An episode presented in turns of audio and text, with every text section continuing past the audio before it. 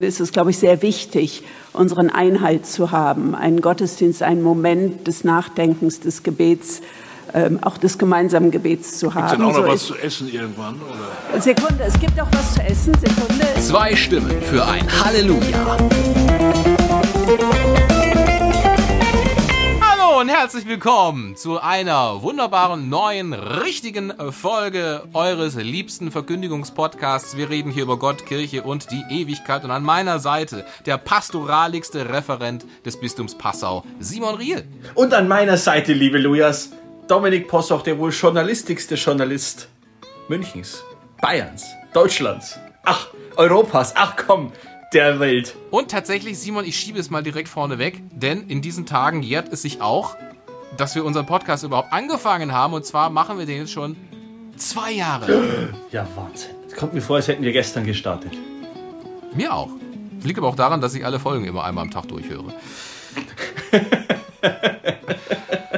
Sehr gut. Und endlich haben wir jetzt diese Folgenzahl erreicht, die die Lebensjahre von Jesus Christus hat. Das heißt, mit der nächsten Folge hat dieser Podcast dann mehr erreicht, als es unser Herr hier vermocht hat. Wir Ich überlege mit dem I-Wort. Ich überlege das I-Wort. Naja, wir starten auf jeden Fall aus unserer kleinen Sommerpause mit einem Knall in die nächste Staffel und zwar mit dem achten und letzten Teil unserer Reihe, die sieben Sakramente und da steht was noch aus? Exakt, die Krankensalbung.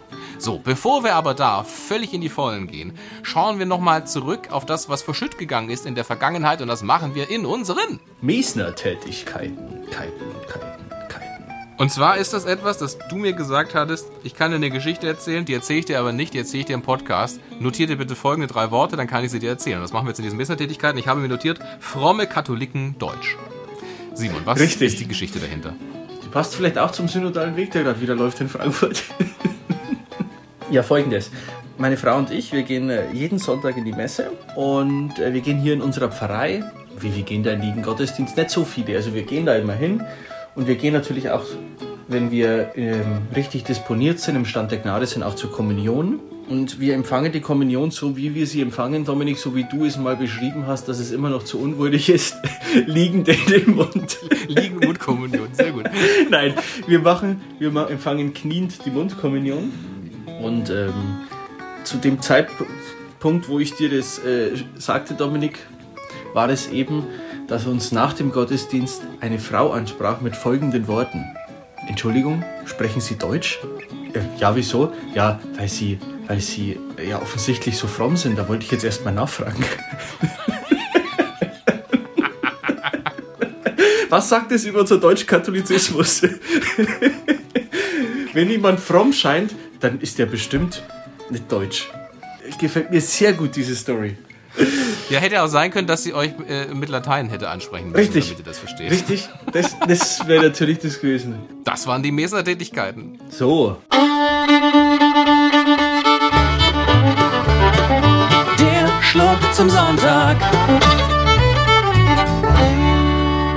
Und zwar heute, Simon, ist tatsächlich auch mein Schluck zum Sonntag mal wieder theologisch eingefasst. Denn es geht ja um die Krankensalbung und bei der Krankensalbung, wir werden das gleich nochmal hören, was da passiert, aber da hat ja, wird man ja auch gesalbt und man wird ja gesalbt mit Öl. So, und deswegen habe ich ein Getränk, was auf Norwegisch, Dänisch und Schwedisch Öl heißt, nämlich ein Bier. Bier. Bier heißt auf diesen drei Sprachen Öl. Und deswegen gibt es bei mir jetzt Öl. Bei mir gibt es, Dominik, du kennst das Getränk, du hast es schon mal nicht angenommen, weil du gesagt hast, nee, so eine Plörre trinkst du nicht. Das kann vieles sein. Es ist, weil dann ehrlicherweise auch die Flasche leer ist. Deswegen nehme ich es. Und du weißt, damit die Flasche leer ist, ist ein sehr gutes Argument, Getränke zu trinken. Ja. Es ist der wunderbare Jim Beam Peach. Peach. Ja, er schmeckt auch furchtbar, ehrlicherweise. Das war dann auch unser Sponsoring-Vertrag mit Jim Beam. Ja, die haben ja viele andere gute Sachen, ne? Jim Beam. Könnte da gerne mal Rezensionsexemplar rumschicken, aber Peach sind wir jetzt nicht so die Fans von, sind wir ehrlich. Nee, ehrlicherweise nicht. Aber jetzt die Flasche leer und ähm, Dann in diesem Sinne. in zum diesem Wohl. Sinne zum Wohl. So, und natürlich sind wir auch in diesem Schluck zum Sonntag wieder beschäftigt mit einer theologischen Anschlussfrage. Und zwar, wir hatten irgendwann einmal in der Vergangenheit, das mag jetzt im Sommer-Special gewesen sein, das mag auch in der letzten Folge 32 der Fall gewesen sein, ich weiß es nicht, aber da ging es darum, warum kommen die, ja, das war genau, Make Church Great Again. Da war die Frage, warum fokussiert man sich immer auf Leute, die eigentlich nicht mit der Kirche zu tun haben und will die möglichst wieder herholen? Und da hast du die Frage formuliert, warum kommen die halt nur einmal im Jahr? Warum sind die bloß einmal im Jahr da? Was soll man dann machen? Soll man dann sagen, man überfrachtet sie bei dem einen Mal, was man da ist? Oder sagt man, man lässt sie ziehen und konzentriert sich auf die, die lieber da sind? So ungefähr. Meine Frage war jetzt, warum kommen manche Katholiken nur einmal im Jahr? Warum kommen manche Gottesbesucher nur einmal im Jahr? Und da war die Frage, naja, müsste die Kirche dann einfach wieder mehr mit Angst arbeiten? Also müsste sie sagen, hey, wenn ihr nur einmal im Jahr kommt, dann kommt ihr für die Ewigkeit aber wo ganz woanders hin. Und meine Antwort war ja, nehme ich an. Nein, deine, das ist ja jetzt die theologische so, Anschlussfrage. ist- so, die theologische Anschlussfrage ist, wenn du sagst, ah, die kommen halt nur einmal im Jahr. Und dann äh, sage ich, wenn die nur einmal im Jahr kommen, kann man die mit Angst, kann man die mit Angst Ja, auf, auf, jeden, auf jeden Fall. Angst ist immer ein probates Mittel, würde ich sagen. Nachdem ich denke, dass die meisten gar nicht mehr an Himmel oder Hölle glauben, glaube ich, könntest du sie auch nicht mit der Angst vor der Hölle ködern. äh, von daher glaube ich nicht, dass das funktionieren würde. Okay, möchtest du auch noch sagen, warum man es nicht machen sollte? Ja, dann machen wir weiter mit unserer, ab mit dem Abschluss folgender Reihe. Die sieben Sakramente. Ja, wir haben alle Sakramente durchgemacht. Gerne nochmal die anderen Folgen nachhören. Es sind sieben an der Zahl. Wir haben acht Folgen dazu gemacht, weil es fing an mit dem ersten Teil Sakrament. Was ist denn das? Also ganz grundlegend dazu. Das Folge heißt, darauf fünf. gehen wir jetzt. Das war Folge 5, völlig richtig. Jetzt ist die Frage, Simon, das Sakrament der Krankensalbung, das fehlt eben noch in unserem Reigen. Ein Sakrament, das ja vielleicht, ja vielleicht sogar noch vernachlässigter ist wie das Sakrament der Versöhnung, also die Beichte. Oder vielleicht gibt es auch Leute, die direkt sagen, äh, äh, Krankensalbung, also ihr meint die letzte Ölung, oder? Da bringen wir jetzt direkt mal Licht ins Dunkel. Simon, was ist die Krankensalbung? Die Krankensalbung ist die letzte Ölung.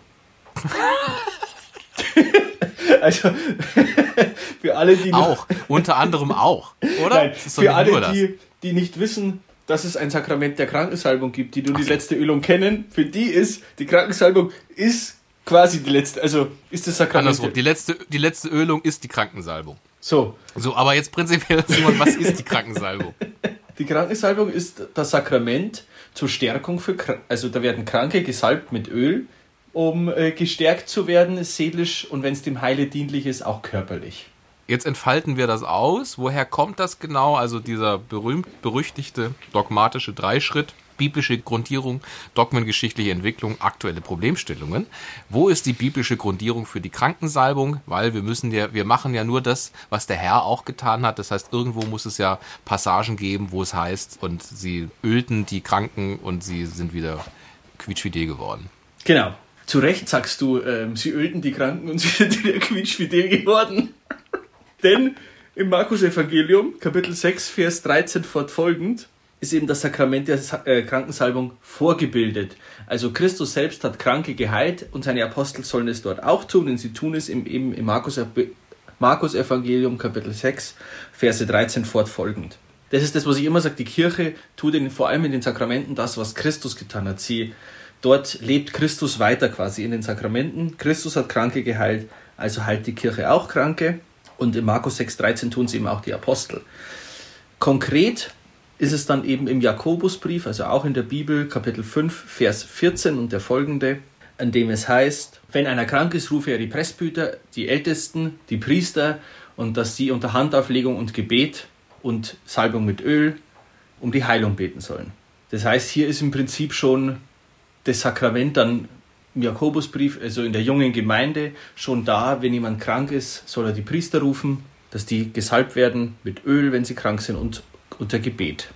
Und das ist dann ähm, das Sakrament der Krankensalbung. Im Prinzip die, Grund, die biblische Grundlegung besteht größtenteils aus diesen beiden Stellen, bezieh beziehungsweise aus allen Stellen, aus denen der Herr natürlich Kranke heilt und die Apostel das auch tun, aber diese werden immer herangezogen. Markus 6, 13 fortfolgend und Jakobus 5, 14 folgend. Es ist ja so, wie du ja sagst, Christus heilt ja Kranke. Der salbt ja sie nicht nur und dann geht es denen so ein bisschen besser, sondern die sind ja da sofort schlagartig geheilt Mhm. häufig. Ist es das, was wir auch von der Krankensalbung zu erwarten haben oder was genau ist denn das Wesen der Krankensalbung? Also es stimmt, der Herr, wenn der geheilt hat, dann waren die sofort. Wir denken an Bethesda vielleicht, Teich Bethesda, er ist einer 38 Jahre gelähmt und dann kommt der Herr hin und sagt, hier, steh auf, nimm deine Bahre und geh. Und der steht auf, nimmt seine Bahre und geht. Also das sofort und zwar komplett. Da gibt es auch keine Reha-Maßnahmen danach sechs Wochen erst wieder, dass der Muskeln aufbaut im, im, äh, im die Beine, sondern der geht sofort. Nach 38 Jahren rumliegen. Und das im Prinzip prophezeit er auch. Also seine, seine Jünger, seine Apostel zu biblischer Zeit ähm, haben wohl dieses Charisma noch. Und wenn man die Weltkirche schaut, ich glaube, das hängt, das hängt tatsächlich zusammen auch, wie viel traue ich dem Sakrament zu. Ich glaube, in Gegenden, wo ich dem Sakrament mehr zutraue, bewirkt es auch mehr. Also wenn ich glaube, dass der Herr einen Gelähmten wirklich heilen kann, also alles kann, wer glaubt, sagt er ja, oder sagt zu diesem Berg, er soll sich aufheben und ins Meer stürzen, dann tut er das. Wenn ich dem Sakrament das zutraue, dann tut das Sakrament auch das. Davon bin ich überzeugt, dass es bei uns eher so ist, ähm, als letzte Ölung gesehen, wie es du vorhin schon genannt hast, Dominik, dass man das halt, das kriegt man halt nur, dass man irgendwie die versehen ist für den letzten Gang. Es hängt vielleicht damit zusammen, dass man festgestellt hat, die Salbung, die bewirkt nicht immer körperliche Genesung. Aber ein Sakrament, haben wir ja schon gelernt in Folge 5, ein Sakrament wird aus dem gewirkten Werk heraus, ex opere operato. Das heißt, das Sakrament bewirkt immer die Intention Christi. Und zwar grundsätzlich. Und zwar unabhängig davon, ob ich daran glaube, bewirkt es die. Das bedeutet, die Krankensalbung hat immer die relevanteste Form der, der Wiederherstellung, der Gesundung, der Heilung. Nämlich die Sündenvergebung ist immer mit dabei, deswegen ist es auch ein Sakrament, das im Klerus, und zwar dem Priester und Bischof vorbehalten ist und den Diakon nicht spenden kann. Denn es hat immer die originäre Form der Heilung wenn wir sehen im Evangelium, da kommt jemand äh, zu Jesus, ja, der wird auf einer Bahre getragen äh, von vier Männern, wird durchs Dach heruntergelassen und das Erste, was der Herr macht, ist, deine Sünden sind dir vergeben. Oder Markus, äh, beziehungsweise Markus 2, ja, da haben wir das. Das heißt, es ist in den Umgang mit dem Kranken scheint das größere Übel die Sünde zu sein und das ist das, was der Herr eigentlich grundsätzlich da tut, hier zu schauen, hey, wie ist denn bei deiner seelischen Verfasstheit dies äh, dann vergeben? Und das tut die Krankensalbung auch. Und dann, wenn es dem Heile dienlich ist, heißt wird auch die körperliche, ähm, ist auch die körperliche Genesung damit verbunden. Und das ist der Satz, liebe Lujas, und jetzt muss ich ganz offen sprechen, über den ich auch noch nachdenken muss, denn ich habe ihn noch nicht ganz durchdrungen. Natürlich verstehe ich, wenn er dem Heile für die einzelne Person dienlich ist. Und wir wissen von großen Beispielen aus der heiligen Geschichte, die gerade in ihrer Krankheit zu Heiligen wurden und zu Vorbildern und zu, zu wirklich Kraftspendern für andere Personen. Die heilige Anna Schäfer zum Beispiel im Landkreis Eichstätt, ähm, also wo Dominik und ich studiert haben. Wenn ich die mal hernehme, die in ihrer Krankheit eben da besonders war. Vielleicht das meint dem Heile dienlich, aber so ganz, muss ich sagen, bin ich hier noch am Denken. Dominik. Hm, man kann ja auch sagen, es ist zuvorderst ja auch das Wichtigste, gerade wenn man auf die letzte Ölung hingeht, dass eine Gesundung der Seele stattfindet und nicht unbedingt des, der, der körperlichen Gebrechen. Gleichwohl, dann ist die Frage, wann kann ich es denn bekommen? Dass man eben sagt, die letzte Ölung heißt ja das ist das Letzte, was passiert und dann ist äh, finito. Ich zum Beispiel habe die Krankensalbung einmal erhalten, da lag ich in besagtem Eichstätt im Krankenhaus mit, ge, mit gebrochenem äh, Schlüsselbein kurz vor einer OP und da hast du mir das organisiert, dass äh, ein Priester kam, der dann eben mir auch die Krankensalbung gespendet hat. Da war ich jetzt nicht kurz vorm Exitus, aber äh, es war schön mal dieses Sakrament zu erfahren und es war glaube ich auch das erste und das letzte Mal, dass ich dieses Sakrament in Empfang genommen habe. Also auch die Frage, was muss man, was sind denn Zugangsvoraussetzungen für die Krankensalbung? Wie krank muss man sein? Also. Bei mir ist es natürlich so, wenn ich einen Priester anrufe und sage, Dominik Possoch, hier kann ich die Krankensalbung. Ja, natürlich, die wissen sofort, ich bin krank. Ähm, natürlich. und da geht es dann auch zuerst um die psychische Gesundung. ja. Also die Krankensalbung ist eben nicht die letzte Ölung. Man hat, ich möchte sagen, man hat sie vielleicht immer mehr verengt hin zur letzten Ölung, hin zu einem Sakrament, das wirklich äh, versieht, also einem, einen bestärkt für den letzten Gang, wobei da kennt die Kirche ja das Viaticum, also den tatsächlichen, die Stärkung mit, der, mit den Versehsakramenten. Also es hat sich immer mehr verengt und in der Mitte des letzten Jahrhunderts, beim Zweiten Vatikanischen Konzil, Vatikanum II, hat man dann nochmal draufgeschaut und gesagt, okay, es hat wohl eine Verengung stattgefunden zur letzten Ölung hin. Krankensalbung ist aber Im Übrigen tatsächlich... kam gerade wieder zum ersten Mal seit Jahrhunderten. Oh, stimmt. ich habe es gehört, es, es klingelte in meinen Ohren. Äh, hat man eben das geöffnet wieder oder nicht mehr ganz so eng geführt, die Krankensalbung wirklich eine Salbung für Kranke, aber nicht, wenn ich Schnupfen habe, sondern es sollte eine ernsthaftere Erkrankung sein. Aber dann kann ich schon die, die Krankensalbung empfangen und ich kann sie mehrmals und oft empfangen. Und nur weil jemand den Pfarrer ruft, damit der Pfarrer schmiert, also salbt. du, das sagt man hier in, in Niederbayern. Das, das lässt auch auf viele Missverständnisse Aufschluss geben, wenn man sagt, der Pfarrer schmiert mir eine heute. Genau, der hat, äh, der hat geschmiert. Da kommt ja auch der Ausdruck Schmiere stehen, ne? wenn der Pfarrer mit dem Öl vor der Tür wartet. Genau, deswegen, sein kann. deswegen ist es auch nicht mehr schlimm, wenn man sagt, ich hole meinen Pfarrer für die Krankensalbung, dann heißt es nicht, der, der das sagt, will, dass du stirbst, weil jetzt kommt ja der Pfarrer für die letzte Ölung, sondern tatsächlich für die Gesundung, für die Heilung. Das ist es eben wieder. Also Krankensalbung kann mehrmals empfangen werden und im, in der Krankheit, aber in einer ernsthafteren Krankheit. Ein Schnupfen wäre zu wenig. Und wie genau Achso, Zugangsvoraussetzung ist natürlich auch noch, du musst katholisch sein, getauft und das war's. Und wenn du noch in der Verfassung bist zu beichten, gehört die Beichte mit zur Krankensalbung dazu. Wenn du nicht mehr äh, fähig bist zu beichten, dann hat die Krankensalbung selbst sündenvergebenden Charakter. eben, aber Bitte? auch für lässliche Sünden. Oder auch für schwere. Der, der Priester spricht dort auch die, die Vergebungsbitte für dich, beziehungsweise die Verlosprechung. Du wirst ja damals gebeichtet haben beim Pater John. Ich habe da gebeichtet, ja, das Eben. weiß ich. Gut. Haben wir jetzt mal so ein bisschen die Dockem-geschichtliche Entwicklung und auch die Hinverengung auf letzte Ölung und so weiter und so fort. Wie ist es denn heute moder in moderner Art, Simon? Was sind aktuelle Problemstellungen, was die Krankensalbung angeht? Ich würde sagen, die einzige Problemstellung ist eigentlich, dass man die Krankensalbung immer noch als letzte Ölung sieht. Also, dass man eben nicht, wenn man ernsthaft krank ist, zum Beispiel von einer größeren OP, den Priester bittet um die Salbung oder nach einer größeren OP, sondern erst wenn man tatsächlich auf den Tod zugeht. Das würde ich sagen, ist die größte Problemstellung der Krankensalbung. Warum ist man denn so zögerlich? Das ist ja das, was ich eingangs sagte, ist es noch vernachlässigter als das Sakrament der Versöhnung? Also da hast du ja dieses einmal im Jahr sollst du auf jeden Fall gehen, vor Ostern. Bei der Krankensalbung hast du das ja nicht. Ja, gut, aber das schert ja keinen, dass das da steht, man soll einmal im Jahr beichten gehen. Ja, aber die Kirche tut mehr dafür, dass man das zumindest in Erinnerung ruft, dass es Beichtgelegenheit gibt. Also Ich lese auf keinem Pfarrbriefchen Krankensalbungsgelegenheit oder sowas. Weißt du, dass man ein bisschen auf die, auf die Sakramente aufmerksam macht. Wir haben Viele einmal im Jahr Krankensalbungsgottesdienst. Da werden dann, werden dann alle geschmiert, die kommen. weißt du, das heißt dann noch Okay, so perfide, die werden, Achtung, Umi geschmiert. Also ins, ins nächste Reich hinübergeölt. Damit man schön ins Jenseits gleiten kann. Genau. Was genau, also was wird denn eigentlich, ich weiß das gar nicht mehr, wird die Stirn gesalbt, die Hände, was genau wird Ja. denn eigentlich geschmiert? Ja, ich glaube das. genau das. Mit was für Öl? Krisam auch? Also für alle Öle, die gebraucht werden, Katechumenenöl, Krankenöl und das Krisamöl, das man zur Taufe und Firmung braucht, Priesterweihe, wird Olivenöl als Basis benutzt und dann wird noch etwas hinzugemischt.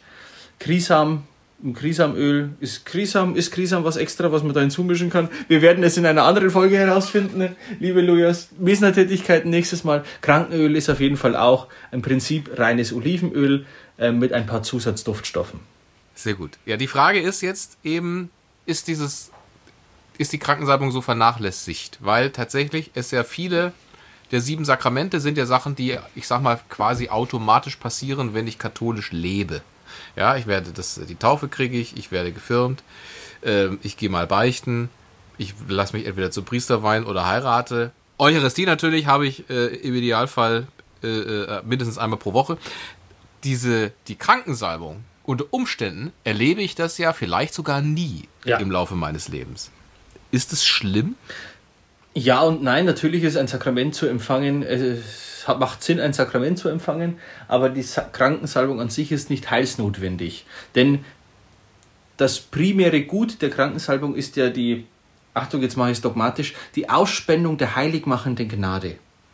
Sprich, du wirst wiederhergestellt in deinem Seelenzustand, ähm, der dem es dann vielleicht einigermaßen würdig ist, Gott gegenüberzutreten. So. Und das macht kann dir die Beichte auch. Sprich, das Grundsätzliche, was die Krankensalbung immer tut, das kann das Sakrament der Beichte auch. Deswegen ist die Sakrament der Krankensalbung nicht heilsnotwendig. Aber es ist vielleicht gut, wenn ich nicht mehr ganz so zögerlich bin, wenn es mir echt schlecht geht, Ja, körperlich. ich würde sage, auch sagen, habt keine Scheu, wenn es euch schlecht geht, wirklich schlecht geht. Und das ist bei Männern schnell, sagen die Frauen, den Pfarrer zu rufen. Ja, habt keine Scheu, liebe Männer, eure Frau zu rufen und sagen, Frau, ruf den Pfarrer, ich muss geschmiert werden. Scheut euch nicht, er kommt gerne, gerade äh, bei Jüngeren hat er das wohl selten, der Pfarrer. Ich glaube eben, dass die Krankensalbung äh, ein, ein Nischendasein führt. zumindest jetzt sind die Älteren, äh, was ich so in der Pfarrei mitbekomme, zumindest noch so katholisch sozialisiert, dass sie dann noch rechtzeitig sagen, ruf den Pfarrer wegen der Krankensalbung. Oder der Ölung. Ruf den Pfarrer wegen der Ölung. Äh, Das passiert noch, wie das mal ist, wenn unsere Generation alt ist, ob wir auch noch so katholisch sozialisiert sind.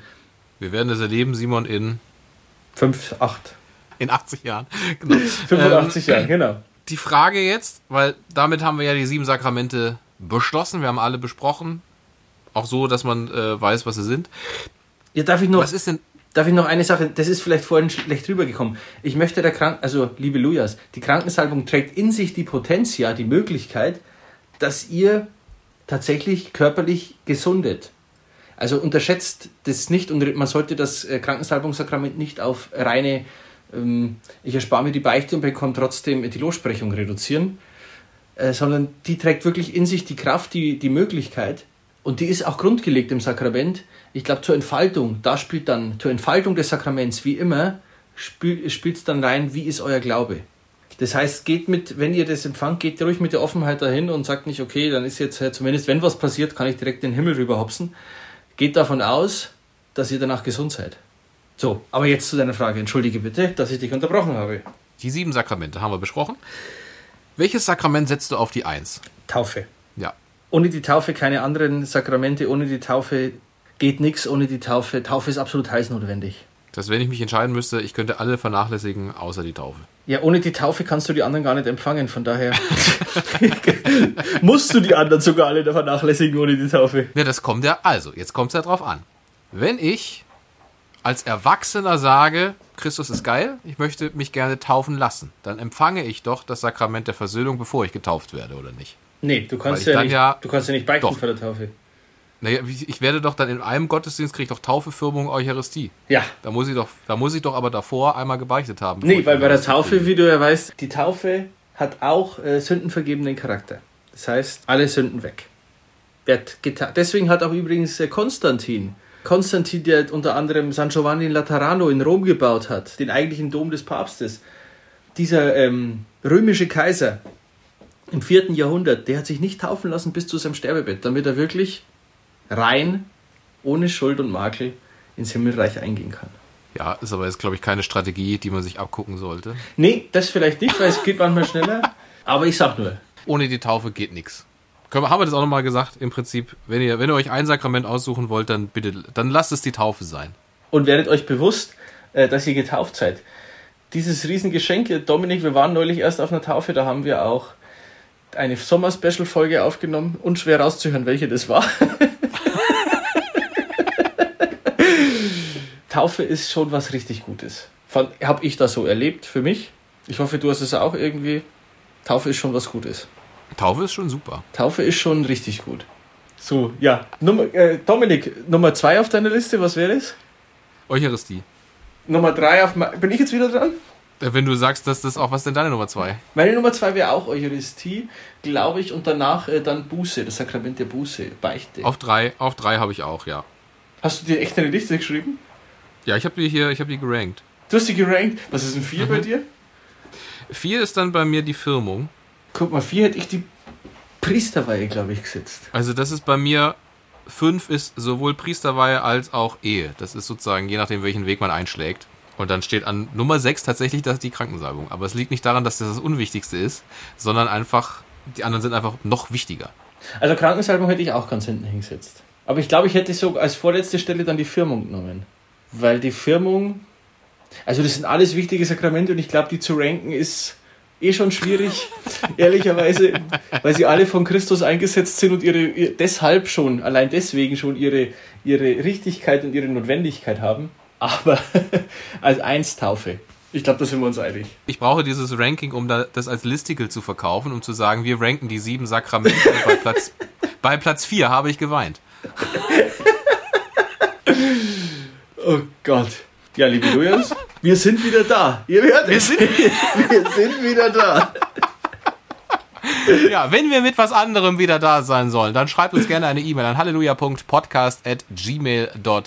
Übrigens, das kann ich nochmal sagen, ich habe ein Feedback bekommen zu, in der Sommerfolge, als ich davon sprach, dass der, dass der Bischof Snickers ist und der normale Priester Mars. Da habe ich das Feedback bekommen, äh, Bischof Snickers, okay, Priester Mars, unerhört. Ich fühle mich diskriminiert, bin doch kein Labberkram. KitKat oder Knoppers, ja gut, aber niemals Mars. Und dann so ein Kotz, Kotz-Emoji. ein, eine, ein klerikales Feedback. Es tut mir leid, wenn ich da Leuten zu nahe getreten bin, indem ich sie als Mars beschimpft habe, so muss man es ja dann offenkundig sagen.